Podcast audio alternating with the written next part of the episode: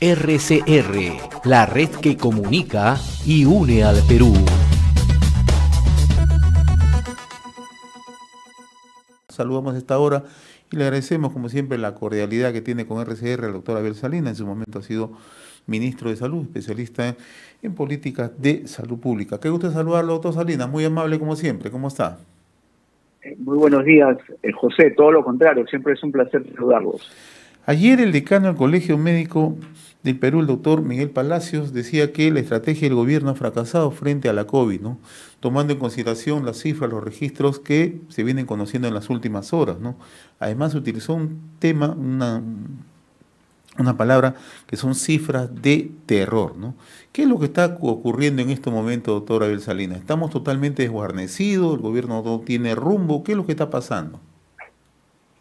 Sí, bueno, eh, yo creo que la situación crítica que por la que estamos pasando, eh, fundamentalmente en las últimas semanas, con el incremento de contagios, las pérdidas de vidas humanas, eh, leía esta mañana que cada cinco minutos un peruano pierde la vida a consecuencia del COVID, naturalmente es dramático.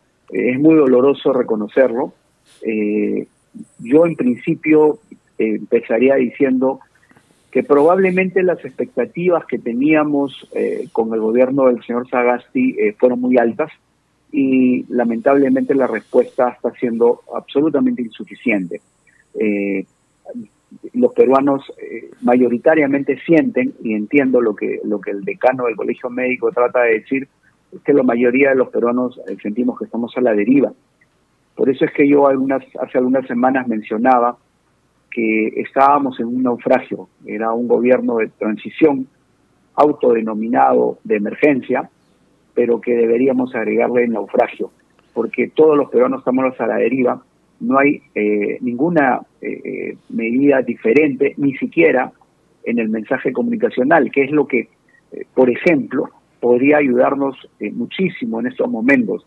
Ya sabemos que las cuarentenas estrictas no funcionan, basta mirar el fracaso del año pasado cuando se pretendieron, cuando se hicieron, eh, eh, no solamente en el impacto sanitario, sino en el impacto económico.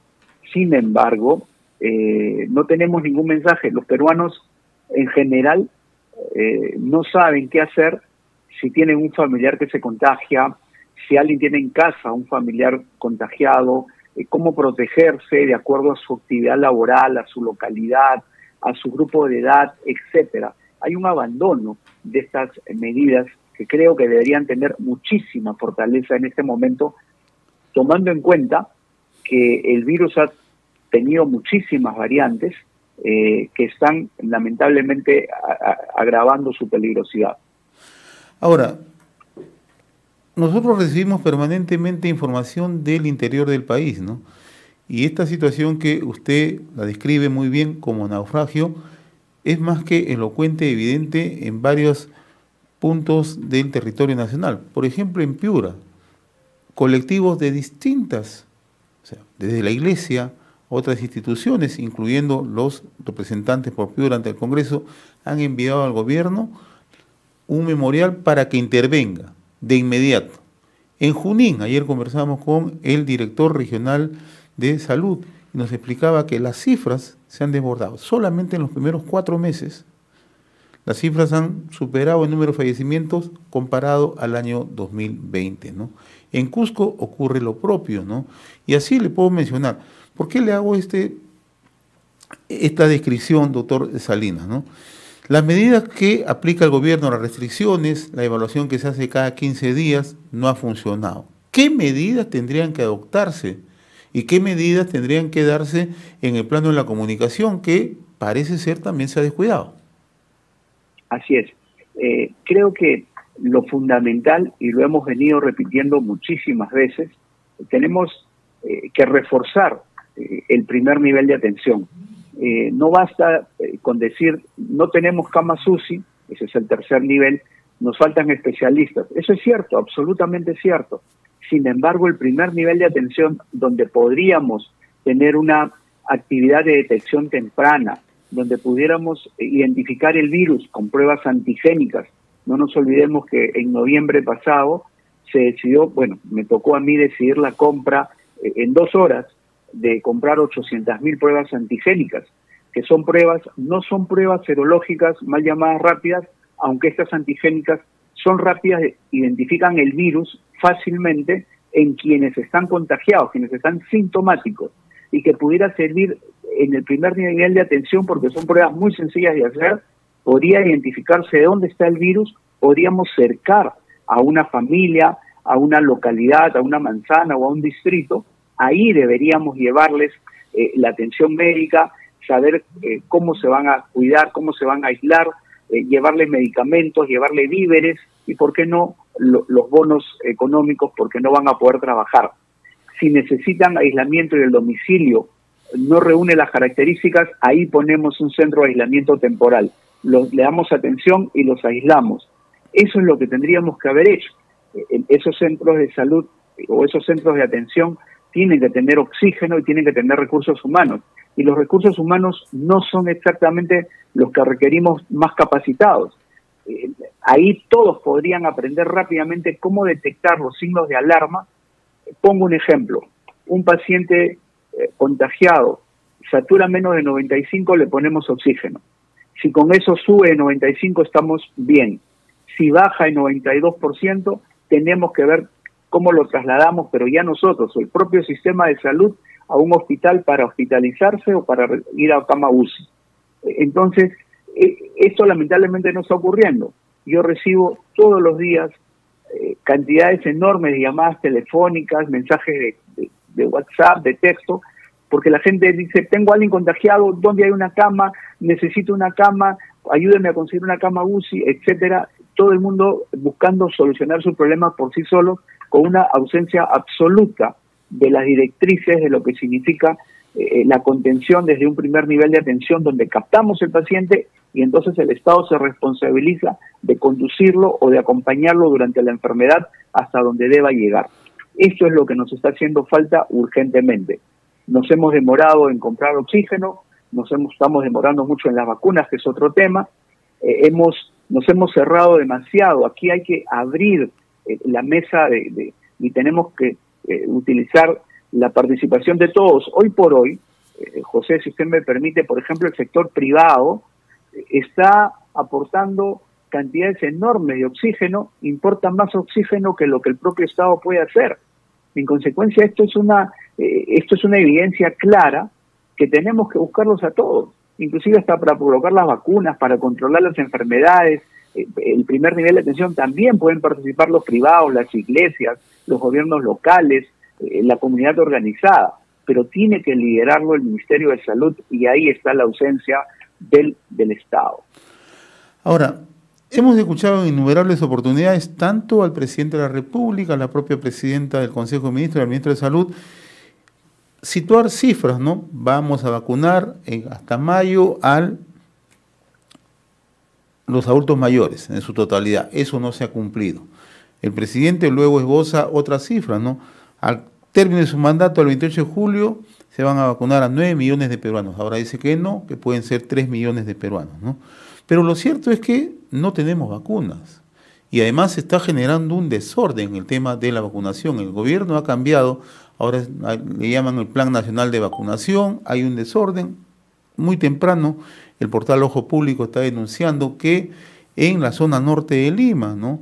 Se han vacunado 100 personas que no estaban consideradas en el padrón, que han sido favorecidas. Es decir, estamos en medio también ya no solamente de un desorden, sino de un aprovechamiento muchas veces ya premeditado. Sí, sí, sin lugar a dudas, el desorden, el caos ocasiona pues eh, lamentablemente más corrupción. Eh, basta recordar el, el primer vacunagate que protagonizó el señor Vizcarra vergonzosamente y que, bueno, lamentablemente ocurre y ahora vemos a diferentes niveles. Eh, aquí tenemos que tener, eh, eh, yo diría hasta tres cosas claras. Una es que tenemos que alcanzar vacunar al 70 u 80% de todos los ciudadanos peruanos. Eso es la meta que tenemos que alcanzar. Y eso es una meta que no debemos alcanzar en dos o tres años. Tendríamos que alcanzarla en cuatro o cinco meses porque si nosotros vacunamos en más tiempo, el virus sigue cambiando, sigue variando, sigue mutuando, mutando, y por lo tanto la efectividad de la vacuna se va a ir diluyendo en el tiempo y no vamos a alcanzar a proteger a los peruanos. En consecuencia, tenemos que tener muchísima más rapidez en la adquisición de vacunas eh, y naturalmente eh, eh, me parece bien, me parece una buena iniciativa el padrón único basado en el RENIEC, pero que es absolutamente insuficiente todavía. No se trata, ahorita, ahora mismo estamos, por grupo de edades lo estamos haciendo más fácil, pero necesitamos avanzar mucho más rápido, obviamente necesitamos más vacunas, pero el padrón debe nutrirse además, por ejemplo, de los vulnerables y deberían estar vacunando eh, uno debería presentar su DNI y, en el sistema aparecer rápidamente ya recibió la vacuna o no, y si no la recibió de una vez. Es decir, tenemos que aumentar los centros de vacunación también, no podemos tener el fin de semana eh, acercarse a la Videna, por ejemplo, donde estaban vacunando, eh, era lamentable ver cómo la gente hacía filas, se aglomeraba, peleaban por tener una vacuna. Esto es algo que no puede ocurrir. Tiene que haber muchísimos más sitios para vacunar y eso que estamos hablando solo de Lima. Muchas regiones que nos escuchan hoy día, lamentablemente, ni siquiera están en la programación aún. En consecuencia, eh, yo creo que es necesario, me parece bien el padrón único, eh, pero hay que desarrollarlo, hay que gestionarlo mejor, pero necesitamos tener más vacunas. Hay que salir a comprar cuatro o cinco vacunas por lo menos. Eso es lo que necesitamos y eso es lo que probablemente va a tener que hacer el próximo gobierno. Yo quiero retomar lo que usted señalaba y en innumerables oportunidades que hemos conversado, doctor Salinas, el tema del primer nivel de atención. ¿no? Han transcurrido 13 meses de la emergencia por la pandemia y no hemos sido capaces de solucionar este tema. ¿Cuál es la razón de fondo por la que no se puede implementar, no se puede echar a andar con eficiencia el primer nivel? Yo creo que no nos, no nos hemos puesto de acuerdo y tal vez de ahí surge eh, una propuesta que va a ser sumamente útil y que ya eh, los candidatos presidenciales deberían ponerle en evidencia. Necesitamos hacer un pacto social por la salud. Tenemos que ponernos de acuerdo en algunos lineamientos eh, eh, generales con algunos objetivos claros que todos deberían cumplir. Todos los actores en salud seguramente van a concordar en que sí es posible y es urgente reforzar el primer nivel de atención y tenemos que poner los esfuerzos hacia allá. Lo que pasa es que cuando distraemos el tema con las camas UCI, todo el mundo está pensando en camas UCI, en, en, en, especialistas de terapia intensiva y se olvidan del objetivo inicial. Hasta los propios intensivistas reconocen que hace falta una contención en el primer nivel de atención. Es posible. Lo que pasa es que hemos tenido el primer nivel abandonado. Hemos tenido más de 6.000 establecimientos del nivel 1 y 2 a nivel nacional, pero que atendían tres veces de la semana, de 8 a 1, y en algunos ni siquiera había recursos humanos eh, permanentes, eh, calificados, a veces eran hasta promotores de salud que con buena intención trabajaban, lo cual es bienvenido, pero que tiene que sumarse ahí otro equipo, otro, otro equipo humano que tiene que sumar para darle muchísima más eh, calidad a la atención y seguridad a la atención de salud que se tiene que ofrecer. Esta tiene que ser una decisión que tiene que salir de ese pacto social por la salud, por la salud que eh, yo vengo proponiendo y que intentamos hacer, recuerdo, en el 2018 y que avanzamos, pero lamentablemente se tuvo que interrumpir con el cambio de gestión con la salida del presidente Kuczynski. Doctor Abel Salinas, como siempre, muy reconocido por esta comunicación con RCR, Red de Comunicación Regional. Ha sido un gusto conversar con ustedes, muy amable. RCR, la red que comunica y une al Perú.